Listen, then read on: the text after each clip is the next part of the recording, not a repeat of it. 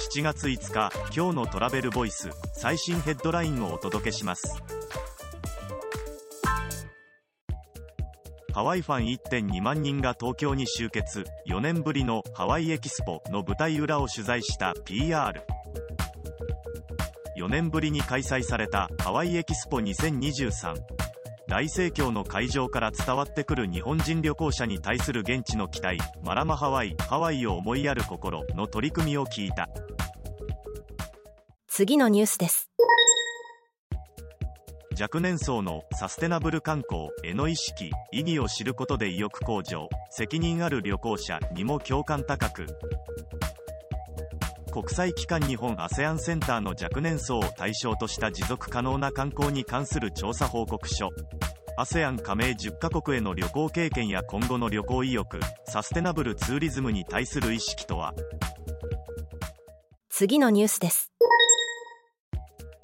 全国のども自治体が狙うインバウンド市場。トップは台湾今後は消費額長期滞在を重視ジャランリサーチセンターは全国ども自治体が狙う訪日市場を調査。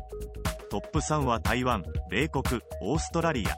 今後のターゲット設定で重視するのは長期滞在や消費額。次のニュースです。